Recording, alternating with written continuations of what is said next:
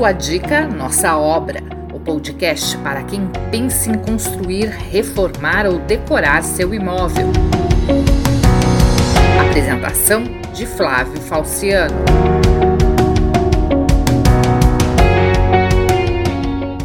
Olá, tudo bem? Hoje vamos falar sobre uma questão importantíssima, qualquer que seja a característica de seu imóvel. Quais iniciativas podemos colocar em prática para tentar economizar energia elétrica e água? Além da questão ambiental, que por si só já é de suma importância, essas intervenções vão acabar tendo um efeito prático no seu bolso o que também é fundamental. Então, a partir deste podcast, nós vamos desenvolver uma série para falar sobre iniciativas que impliquem em mudanças no imóvel para que se possa gerar economia de recursos naturais, certo? De forma geral, as alterações que nós vamos sugerir implicam na lógica de se substituir tecnologias antigas por novas, mais voltadas para esse conceito da economia em casa. E também, de forma geral, as mudanças a serem feitas são mais fáceis nas casas, em que o proprietário possui mais autonomia para mudanças, do que nos apartamentos. Mas nós vamos procurar tratar das duas circunstâncias. Hoje, vamos falar das ações que podem implicar em redução nos gastos com água. Qualquer que seja o seu tipo de imóvel, com certeza você tem uma série de torneiras. E aí está um foco onde você pode agir para reduzir o consumo. A solução mais radical seria substituir todas as torneiras antigas por peças mais modernas, que já trazem em sua formulação o objetivo de economia de consumo mas nem sempre isso é possível ou viável. Tudo bem, porque existem iniciativas igualmente interessantes. Hoje já existem pequenos arejadores redutores de vazão que podem ser colocados nas ponteiras das torneiras e implicam na redução significativa da vazão, sem que praticamente mude em nada a sensação de saída de água. São peças simples de plástico para serem colocadas dentro das ponteiras das torneiras.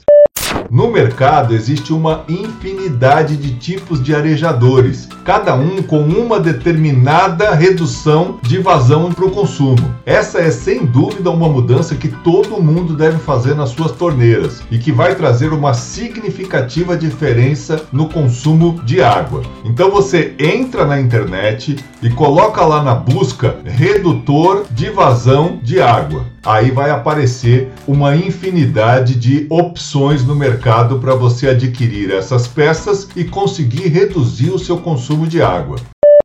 Ah, sim, importante. Existem redutores de vazão também para chuveiros, viu? Você vai acabar reduzindo o gasto e nem vai sentir diferença nos banhos. Outra questão são os vasos sanitários. Na maior parte das residências já se tem os vasos com caixas acopladas. Se os seus ainda são daqueles com válvula de descarga na parede, pense seriamente na possibilidade de trocá-los por modelos mais modernos. Os mais recentes vasos são de caixa acoplada com dois botões de acionamento para liberar água de meia caixa, no caso 3 litros de água, ou a caixa inteira com 6 litros.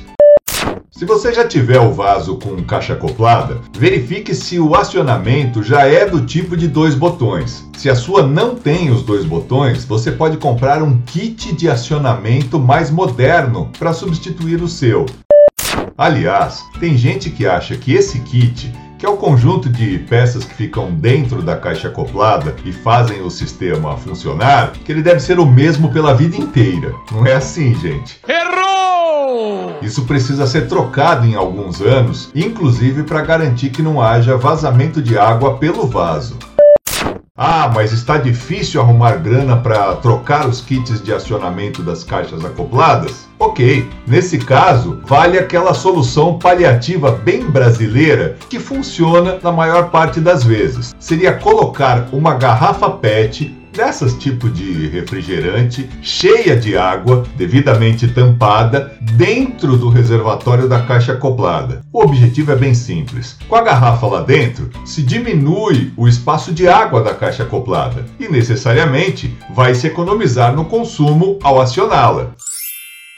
Para quem tem casa, uma ideia interessante é pensar na possibilidade de substituir as tradicionais mangueiras pelas lavadoras de alta pressão. Esses equipamentos são bem interessantes porque, de um lado, reduzem muito a vazão de água e, por outro, pela força dos jatos, promovem uma melhor remoção das sujeiras. Pode até não parecer, mas uma mangueira de água aberta em meia vazão por 30 minutos gasta cerca de 300 litros de água. Bastante, né? O quê? Não acredito. Além da economia, as lavadoras de alta pressão são bem mais fáceis de guardar do que as mangueiras.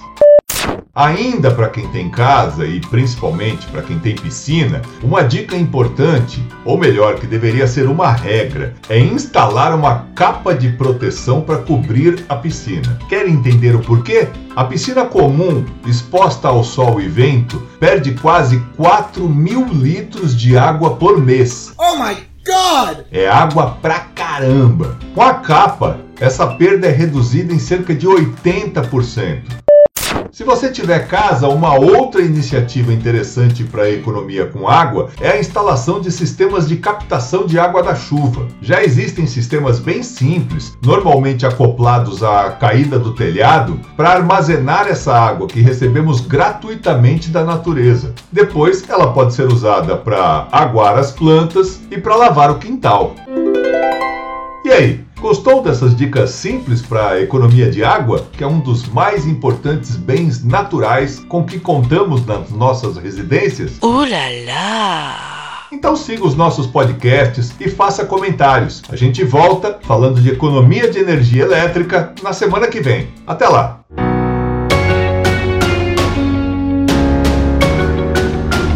O podcast Sua Dica Nossa Obra é mais uma ferramenta do nosso canal para te ajudar a concretizar o sonho de construir, reformar ou decorar o seu imóvel. Te aguardamos no próximo programa.